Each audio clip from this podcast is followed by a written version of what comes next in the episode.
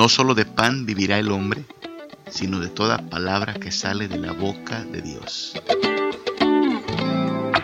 No solo de pan vivirá el hombre, sino de toda palabra que sale de la boca de Dios. Siendo renacidos no de simiente corruptible, sino de incorruptible, por la palabra de Dios que vive y permanece para siempre. Desead como niños recién nacidos la leche espiritual no adulterada, para que por ella crezcáis para salvación. No solo de pan vivirá el hombre, sino de toda palabra que sale de la boca de Dios.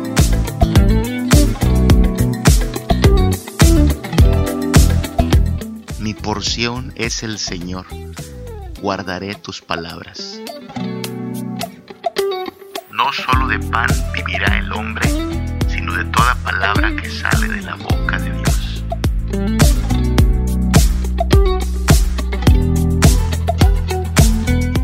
Mejor me es la ley de tu boca que millares de oro y plata.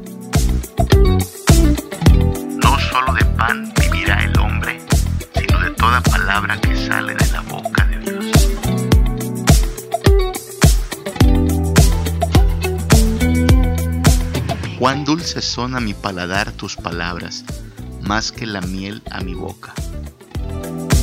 No solo de pan vivirá el hombre, sino de toda palabra que sale de la boca de Dios.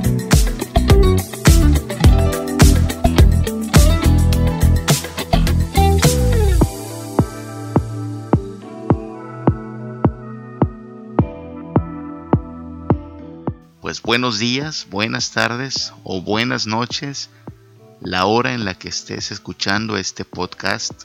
Esperemos que sea un momento en el cual te encuentres fortalecido, confiado y resguardado en la esperanza y la gracia de nuestro Señor. Que el Señor te bendiga. Bienvenido una vez más a un episodio de nuestro podcast Una vida reformada. Un saludo a todos los que nos sintonizan, todos los que nos envían sus comentarios, sus palabras de ánimo, todos aquellos a quienes podríamos ser de bendición por este medio, que el Señor les guarde. Un saludo especial a mis hermanos de la Iglesia Príncipe de Paz de la ciudad de Mérida, Yucatán, donde hasta el momento nos encontramos bendecidos y cada domingo reunidos para alabar a nuestro Señor. Dios les guarde mis hermanitos, Dios les bendiga pues estamos aquí en esta temporada hablando de cómo la palabra de Dios debe ser central en la vida del cristiano, cómo es que la lectura continua de la Biblia debiera ser algo normativo en nuestro caminar con Cristo pero también dándonos cuenta de que la realidad es que muchas veces batallamos con este asunto, batallamos con hacer de la Biblia una prioridad, batallamos con encontrarle tiempo en nuestra agenda.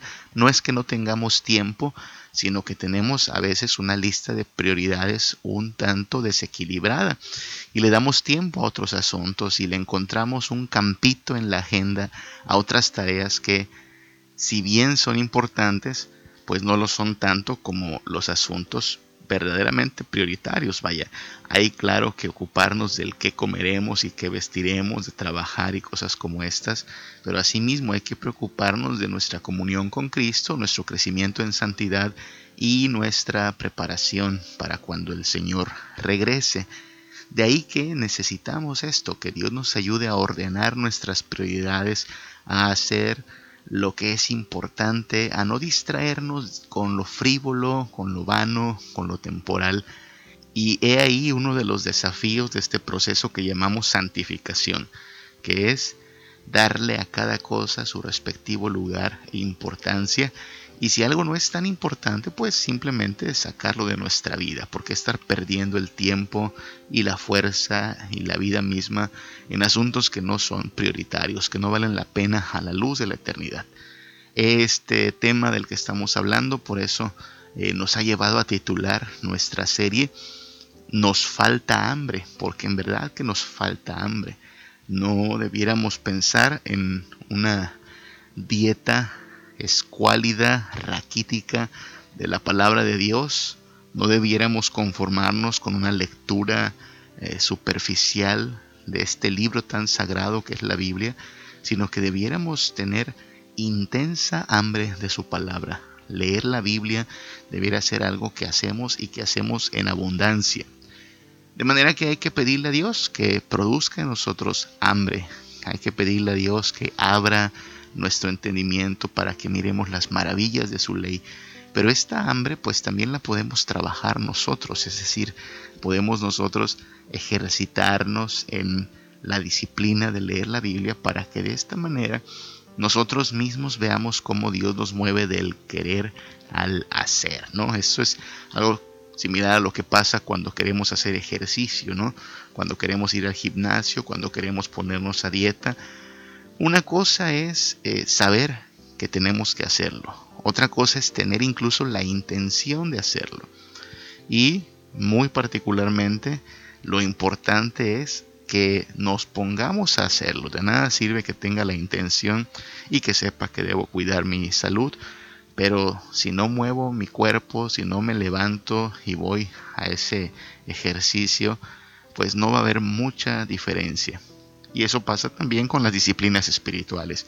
Sabemos que debemos orar, sabemos que es importante congregarnos, sabemos que es importante leer la palabra de Dios, a lo mejor hasta tenemos la intención de hacerlo, pero la intención por sí sola no bastará. Necesitamos ejercer voluntad y llevarlo a la práctica para que entonces tenga sentido haber planeado o haber deseado aquello. Pues bien, entonces al hablar de la palabra de Dios hemos de verla como algo prioritario, algo esencial, y a partir de aquí en los siguientes capítulos dentro de esta serie nos hace falta hambre vamos a estar estudiando algunas analogías acerca de la Biblia. Analogías son figuras de comparación, ¿no? Eh, algunos aspectos de la palabra de Dios que se vuelven importantes cuando entendemos que este es el libro que Dios inspiró para instruirnos, para corregirnos, para animarnos, para fortalecernos y primero que nada quizá podemos comenzar con esta analogía para nutrirnos. Dios diseñó este libro, Dios planeó inspirar este libro tan especial para nutrir a su pueblo. Estamos hablando del uso nutritivo de la palabra de Dios o la función nutritiva de la palabra de Dios. Piensa en la Biblia como un pan, piensa en la Biblia como una pieza de pan que puede alimentar nuestra alma. Esta analogía no es de mi invención, sino que está en la Biblia misma. Allá en Mateo 4, versículos del 1 en adelante, se nos narra cómo Jesús fue tentado. Después de ser bautizado, Jesús es llevado al desierto y allí en ese lugar experimenta la tentación de Satanás. Ah, se nos narra al menos cómo en tres ocasiones Satanás viene y le ofrece ciertos eh, beneficios, ciertas condiciones favorables a cambio de que Jesús, pues, de alguna forma cancele su plan, modifique su plan.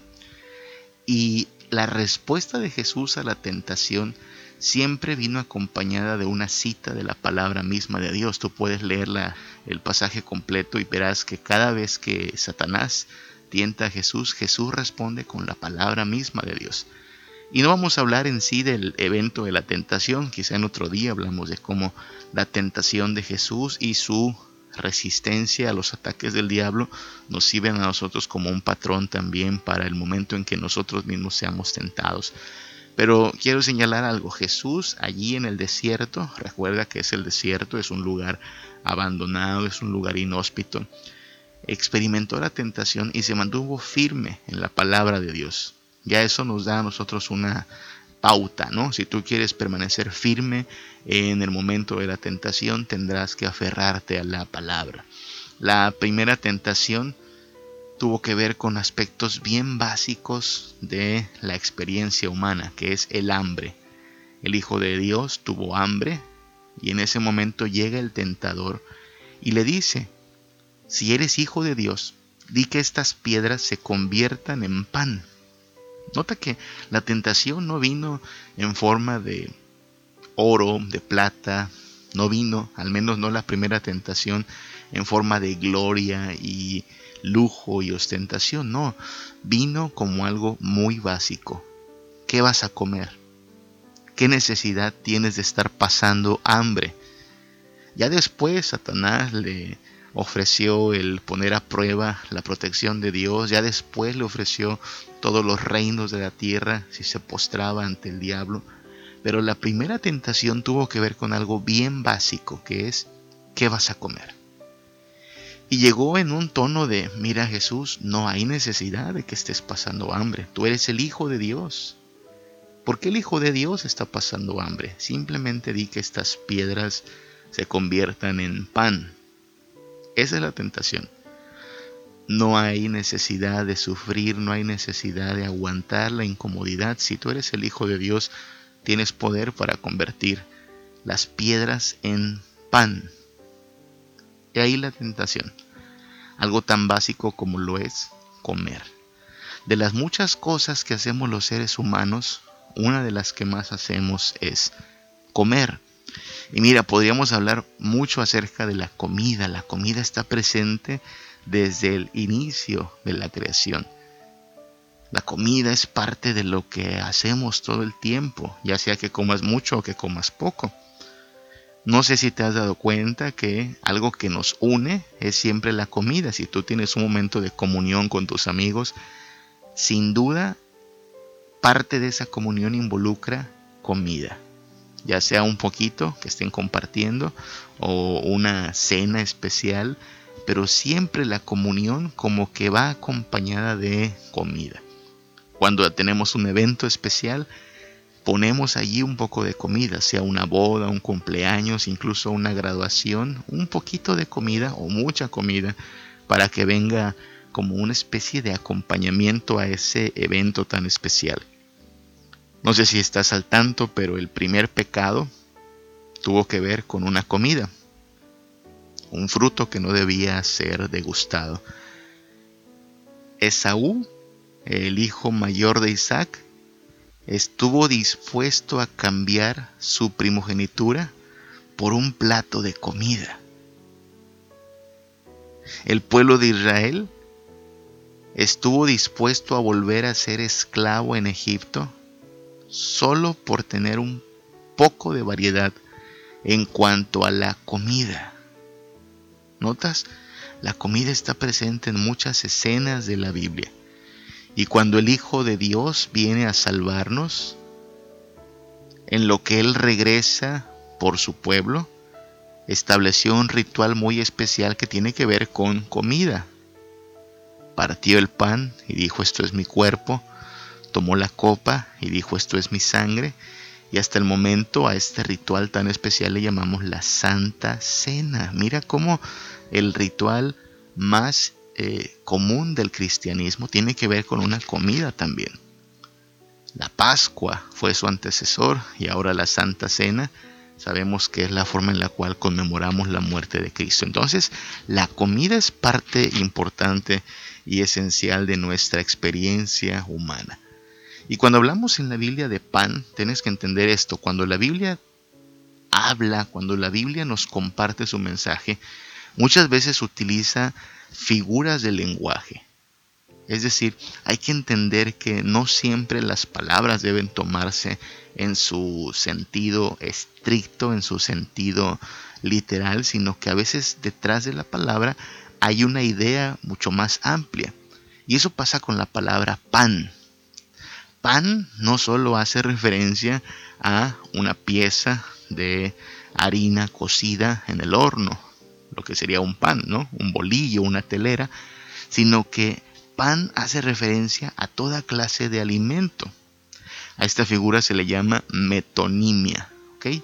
Metonimia es un recurso por el cual un elemento, una cosa, sirve para hablar de algo mucho más amplio o de un todo. Pasa como cuando alguien dice que va a pedir la mano de su novia. Tú has escuchado esa frase, voy a pedir la mano de mi novia. En realidad no está pidiendo la mano, está pidiendo permiso para casarse, pero por esa mano está representando el todo. Hay algo más grande detrás de esa expresión. Eso pasa cuando decimos pan. Cuando decimos voy a trabajar por el pan de cada día. Obviamente no quiere decir que el hombre trabajador después de laborar llega a su casa con solo una bolsa de 20 panes, ¿no? La familia no solo come pan, sino que por pan se refiere a alimento. Y a veces usamos otras expresiones, ¿no? He escuchado gente que dice vamos a sacar para la papa. Y esa palabra papa no significa que solo va a comer papas, sino que la palabra papa representa comida. Alguien dice, ya saqué para la chuleta de hoy. Me llama la atención porque chuleta no significa entonces que la persona va a comprar 20 chuletas para comer ese día, no. Chuleta significa la comida. Andamos tras la torta, dicen otros, la torta. Y no significa que solo comas tortas, sino que por torta se refiere al alimento, cualquier clase de alimento. Ven a echarte un taco, le dicen a los amigos, échate un taco conmigo. Y a veces no es un taco, a veces es otra clase de comida, pero estas palabras, ¿no? La papa, la chuleta, la torta, el taco, se refiere al alimento en sí. Pues bien, en la Biblia no dice ni papa, ni chuleta, ni torta, ni taco, pero una y otra vez se habla del pan. Pan. El pan es el alimento, el sustento. Cualquier platillo se podría resumir con la palabra pan. Y es importante destacarlo porque es ahí donde Jesús responde, allá en Mateo 4, versículo 4, escrito está, no solo de pan vivirá el hombre, sino de toda palabra que sale de la boca de Dios. Claro, no solo de pan. Y dices, pero comemos otras cosas, ¿no? Comemos carne, comemos huevos, sí, pero Jesús está hablando de pan para referirse a toda clase de alimento. No solo de alimento vas a vivir, no solo de aquello que puedes morder, masticar y saborear vas a vivir, sino que hay una clase de sustento que solo puedes saciar por la palabra de Dios. No solo de pan vivirá el hombre, sino de toda palabra que sale de la boca de Dios. Y es ahí entonces donde debemos pensar en el propósito nutritivo de la palabra de Dios. Hay una clase de hambre, una clase de necesidad personal que no va a ser saciada con comida. Claro, tú y yo experimentamos hambre en algún momento del día, el estómago empieza a hacer ruidos raros, duele a lo mejor la panza y entonces decimos es hora de comer, necesito comer algo. Y sabes que si una persona no tiene una alimentación adecuada, se empieza a ver desnutrida, empieza a perder peso y empieza a ver que la fuerza se le va también. Si tú has visto una persona con hambre o has conocido acerca de una persona en situación de hambre, sabes que no tiene fuerzas. A veces no puede ni siquiera caminar apropiadamente porque se está literalmente cayendo del hambre. Y entonces Jesús dice, bueno, claro, hay que comer, es importante comer es de humanos comer, pero no solo de pan vivirá el hombre, sino de toda palabra que sale de la boca de Dios. Lo que está diciendo es, así de importante como es conseguir comida para tu vientre, así de importante es la palabra de Dios. La palabra de Dios nutre nuestra alma, la palabra de Dios sacia nuestro ser. Entonces debemos pensar en esos términos cuando hablamos de la palabra de Dios. Necesitamos entender que no es una opción, tal como no es una opción comer. A lo mejor por un día o dos días puedes matarte de hambre, pero eventualmente necesitarás comer, a menos que quieras morir. Y lo mismo pasa con la palabra de Dios, es algo de lo cual debemos estar continuamente alimentándonos, saciándonos en ella, nutriéndonos de ella. Vamos al Salmo 119, que es el salmo que hemos estado estudiando, y quisiera compartirte algunos pasajitos acerca del Salmo 119, pero un poquito antes déjame citar otra analogía que también tenemos en la Biblia para hablar de alimento, y es eh, aquello que dice Pedro en su primera carta, primera de Pedro, capítulo 1 y 2, especialmente capítulo 1, versículo 23. Primera de Pedro 1.23 dice así el apóstol, siendo renacidos no de simiente corruptible, sino de incorruptible por la palabra de Dios que vive y permanece para siempre. Pedro está hablando de la experiencia del nacer de nuevo. Hemos renacido y no hemos renacido por el poder de algo que se corrompe, sino por el poder de Dios, por la palabra de Dios. Tú lo puedes leer en tu Biblia. Dice que hemos renacido por la palabra de Dios. Nota cómo la palabra de Dios, su voluntad perfecta, fue el motor, fue una de las causas importantísimas por las cuales ocurrió el nuevo nacimiento en nosotros. Y entonces lo que está diciendo es, nuestra nueva vida es gracias a la palabra de Dios que vive y permanece para siempre. Y versículos más abajo, en el capítulo 2, primera de Pedro 2, 2, dice, desead entonces, como niños recién nacidos, la leche espiritual no adulterada para que por ella crezcáis para salvación. Si hacemos una conexión directa entre estos términos, lo que acaba de decir Pedro es, tú renaciste por la palabra de Dios. Y ahora que eres un niño recién nacido, serás sustentado por la misma palabra de Dios. La palabra de Dios te va a ayudar a que crezcas para salvación. La palabra de Dios te va a ayudar a que avances, y esta palabra de Dios es comparada con leche espiritual. Así es que eh, el pan y la leche son símbolos del sustento que tenemos de parte de Dios, de la nutrición que el Señor ha provisto para que sus niños vayan creciendo, vayan madurando, vayan teniendo salud espiritual, nutrición en su alma sustento para su ser, porque no solo de pan vivirá el hombre, sino de toda palabra que sale de la boca de Dios. Note entonces cómo debemos pensar en la Biblia como sustento para nuestra alma, como pan de vida.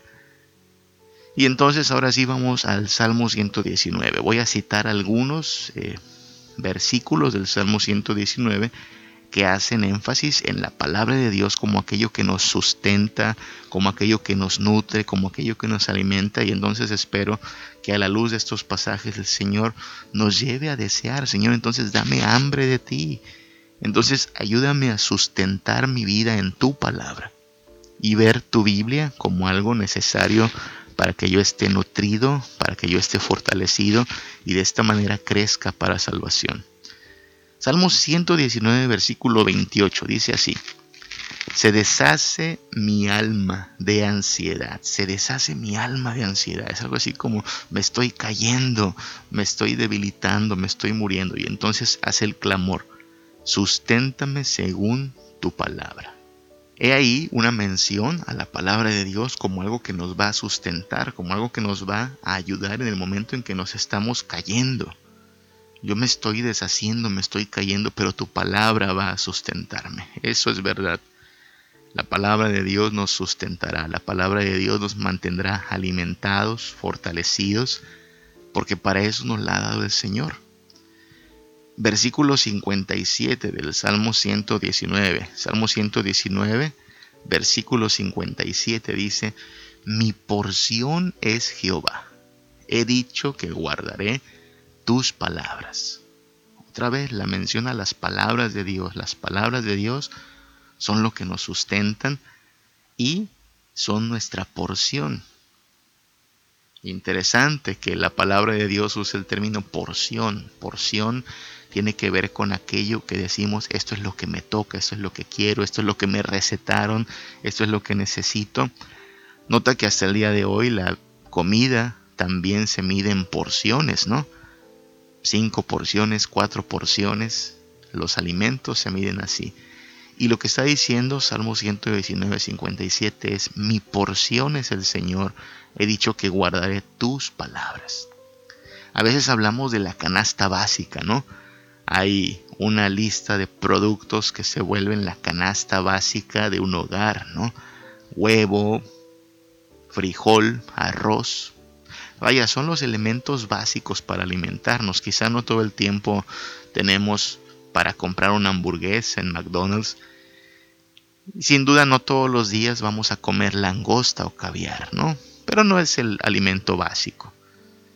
Tristemente hay crisis, pero entonces hay que determinar los alimentos básicos con los cuales podríamos subsistir y entonces pues frijoles, arroz parece que son alimentos básicos. Bueno, a la canasta básica hay que añadirle la palabra de Dios, porque no solo de pan vivirá el hombre, sino de toda palabra que sale de la boca del Señor. Así es que Así como nos preocupamos por tener las tortillas y los frijoles y el arroz, también debiéramos preocuparnos porque en esa canasta básica no falte la palabra del Señor, porque mi porción es Jehová, dice el salmista. Guardaré tus palabras, que no falte la palabra de Dios en nuestra vida. Salmo 119, versículo 72 dice, Mejor me es la ley de tu boca que millares de oro y plata. Mejor es la ley de tu boca que millares de oro y plata. Y alguien podría decir, pero eso no tiene nada que ver con comida. La gente no come oro, la gente no come plata. Pero recuerda que estamos hablando en sentidos metafóricos, estamos hablando en términos figurados para hablar no solo de lo que metes a tu boca y masticas y entonces tragas para saciar tu hambre, sino de todo aquello que sacia nuestro ser, aquello que llena nuestras expectativas. Porque no siempre hablamos de hambre en términos del aparato digestivo. El ser humano tiene una especie de hambre que no se sacia precisamente con bocados de comida y que muchas veces sí está saciando con oro y plata. Recuerda, oro y plata también son sinónimos o símbolos de cosas valiosas, cosas por las cuales el, ser humano hace cualquier cosa con tan de obtenerlas. Trabajamos y trabajamos para tener más, ahorramos para tener más, invertimos para tener más. Y, eso es también una forma de hablar del sustento que estamos buscando.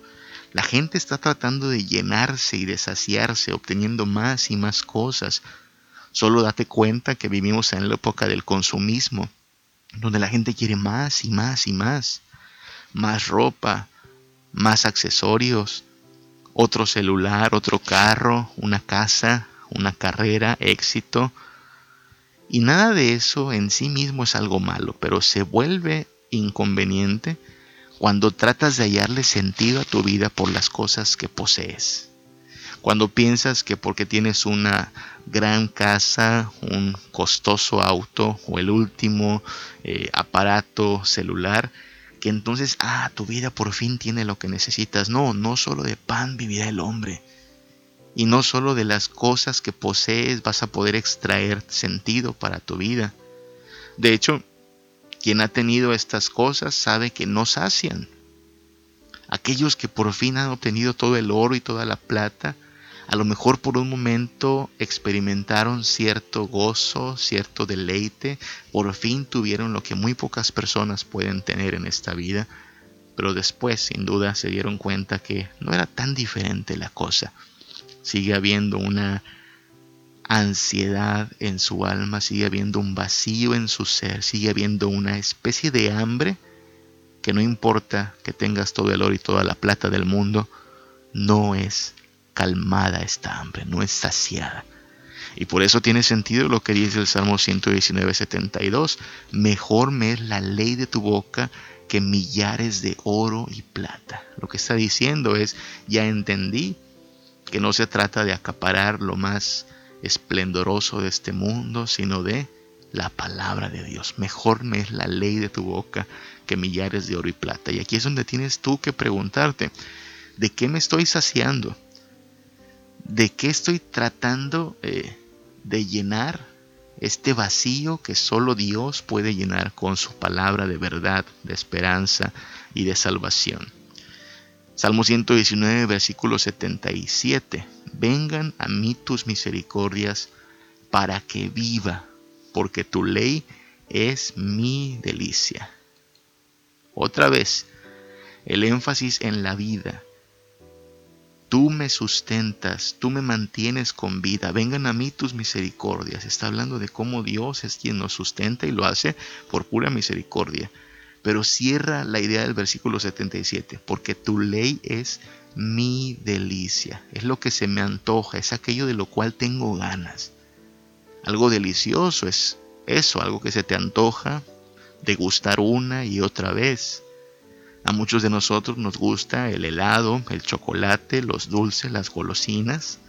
Bueno, eso está bien cuando hablas de la clase de gustos que le puedes dar a tu paladar, pero nuevamente, estamos hablando en términos del alma, en términos de la vida entera. ¿Dónde está tu delicia?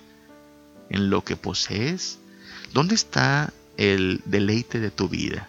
¿En lo que compras? ¿En lo pasajero o es en algo permanente. Porque entonces la idea de este versículo, el versículo 77 es, yo quiero extraer mi delicia de tus palabras, de tu misericordia, entonces viviré. Nota que la implicación es, si tu ley no es mi delicia, no viviré. Esto no es vida. Y volvemos al mismo mensaje que hemos estado una y otra vez enfatizando en este episodio puedes tener a lo mejor todo en esta vida, pero si no tienes a Dios y su palabra como referente y como saciedad para tu alma y tu ser, no es vida. A lo mejor pensamos que el momento en el cual pueda una persona recostarse en su alberca o navegar en su yate o pasar esas vacaciones en un lugar paradisiaco y puede estirarse y decir, ay, esto es vida. Pero ¿qué clase de vida es esa? A lo mejor si es una vida lujosa, a lo mejor si es una vida próspera o exitosa, pero sin Dios en esa vida, es una vida vana, sin sentido. Algo falta. Entonces, la palabra de Dios nos anima a poner nuestro deleite, nuestra delicia en el Señor. No solo de pan vivirá el hombre, sino de toda palabra que sale de la boca de Dios.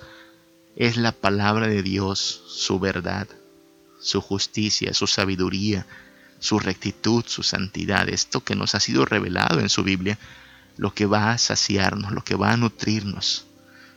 Salmo 119, versículo 88 dice, vivifícame conforme a tu misericordia y guardaré los testimonios de tu boca. Vivifícame, la misma idea, susténtame, dame vida, manténme en pie, conforme a tu misericordia.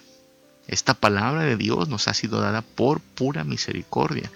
Dios pudo habernos dejado en tinieblas, sin brújula, sin referente, pero a pesar de que nosotros fuimos los que lo ofendimos, lo que nunca faltó en toda la historia fue la palabra de Dios guiando a su pueblo, consolando a su pueblo. Y hasta el día de hoy, aunque Cristo no ha vuelto por nosotros, nos ha dejado su palabra y nos ha dejado su espíritu para que por su palabra y su espíritu nos mantengamos adelante, guiados, fortalecidos, consolados. Vivifícame conforme a tu misericordia y guardaré los testimonios de tu boca. De eso se trata la vida cristiana de entender que estamos vivos por la misericordia de Dios y de guardar la voluntad del Señor, someternos a su palabra. Salmo 119, versículo 92 dice, Si tu ley no hubiese sido mi delicia, ya en mi aflicción hubiera perecido. La vida está llena de aflicciones. Cada día trae su propio mal, según Jesús mismo dijo. Cada día trae alguna dificultad o muchas. Hay días incluso que están llenos de calamidades. Y en medio de estas dificultades, ¿qué es lo que nos sostiene? ¿El dinero? ¿La fama? ¿La belleza? ¿Los amigos? ¿Qué nos sostiene? Porque todas estas cosas ya han resultado ser insuficientes, ya lo hemos incluso constatado. El dinero se acaba, la belleza se desvanece, los amigos se apartan. ¿En dónde vamos a encontrar fortaleza, defensa, amparo? Bueno, lo que dice el versículo 92 es, lo que me sostuvo fue que tu ley era mi delicia. Si tu ley no hubiera sido mi delicia, ya en mi aflicción hubiera perecido. Si tu palabra no me hubiera consolado, si tu palabra no me hubiera fortalecido, si tu palabra no me hubiera brindado esperanza, habría perecido en la aflicción. De manera que la palabra de Dios nos nutre y nos fortalece para afrontar incluso los momentos más difíciles de nuestra vida. Nos da salud para poder soportar, nos nutre para que tengamos fortaleza ante las adversidades. Y es allí donde la vida cristiana requiere que nosotros estemos bien nutridos para permanecer firmes ante toda aflicción. Si alguien no está bien alimentado, si alguien no está bien nutrido, tú sabes, no tiene ni siquiera fuerzas. Repito, has visto escenas de estos lugares del tercer mundo donde la gente no tiene que comer y no puede ni siquiera caminar. Pues bien, alimentarnos de la palabra de Dios, nutrirnos de ella, nos asegura que en el momento de la aflicción tendremos fortaleza suficiente en la promesa del Señor, en su esperanza, en la certeza de que Él será fiel a su palabra. Así es que incluso es un asunto de supervivencia. Necesitamos estar nutridos de la palabra de Dios para que en la aflicción no perezcamos. Su palabra y la fuerza de su espíritu nos darán lo necesario para permanecer en pie. Finalmente cierro con el versículo 103 del Salmo 119 Cuán dulces son a mi paladar tus palabras, más que la miel a mi boca. Ya se le comparó a la palabra con el pan, con la leche, y ahora se le compara con la miel. Siempre alimentos. Y lo que cierra diciendo el versículo 103 es, tus palabras son dulces a mi paladar, saben bien, me convienen, más que la miel. Cuando estamos sin Cristo, a lo mejor la palabra de Dios nos es algo aburrido, algo pesado, algo tedioso, no se nos antoja. Pero recuerda que un nuevo nacimiento nos brinda de una nueva naturaleza. Y en esta nueva naturaleza nuestros antojos, nuestros deleites son renovados también. Y aquello que a lo mejor antes nos parecía inapetente, de pronto se vuelve dulce se vuelve bueno, antojable. Si esta no es la realidad en tu vida, si tú no puedes decir lo que dice el Salmo 119, versículo 103, cuán dulces son a mi paladar tus palabras, más que la miel a mi boca. Es un buen momento para pedirle a Dios que obre el antojo, el hambre, el deleite en su palabra con toda sinceridad, dile Dios, sé que tu palabra debiera ser mi deleite, sé que tu palabra debiera ser dulce, pero no lo es todavía. Entonces ayúdame a que así vea tu palabra, que pueda decir que tu palabra es mejor que la miel, que es más dulce que cualquier deleite de esta tierra. Y entonces esperamos que el Señor, fiel a sus promesas, nos conceda este obrar de su espíritu, haciendo que amemos lo que Él ama, que valoremos todo lo que tiene que ver con la santidad, la gloria, la sabiduría de Dios, que por ende aborrezcamos lo que Él aborrece, y entonces su palabra se vuelva dulce para nuestro ser, y no solo dulce, necesario, esencial, prioritaria que su palabra se vuelva un asunto vital para nosotros. Que tal como cada día preguntamos qué comeremos o buscamos algo que sacie nuestra hambre, también cada día vayamos a su palabra y encontremos en ella dirección para nosotros, esperanza, fortaleza, nutrición para nuestra alma. Miremos así la palabra de Dios, como el libro sagrado especial, lleno de verdad, lleno de bondad, para guiarnos, para nutrirnos, para fortalecernos, para mantenernos en pie. Demos gracias a Dios por su palabra y pidámosle a Dios que nos dé hambre, hambre intensa de su palabra, porque no solo de pan vivirá el hombre, sino de toda palabra que sale de la boca de Dios. Que el Señor te bendiga y que el Señor te guarde. Sublime gracia del Señor que a un pecador salvó. Fui ciego más.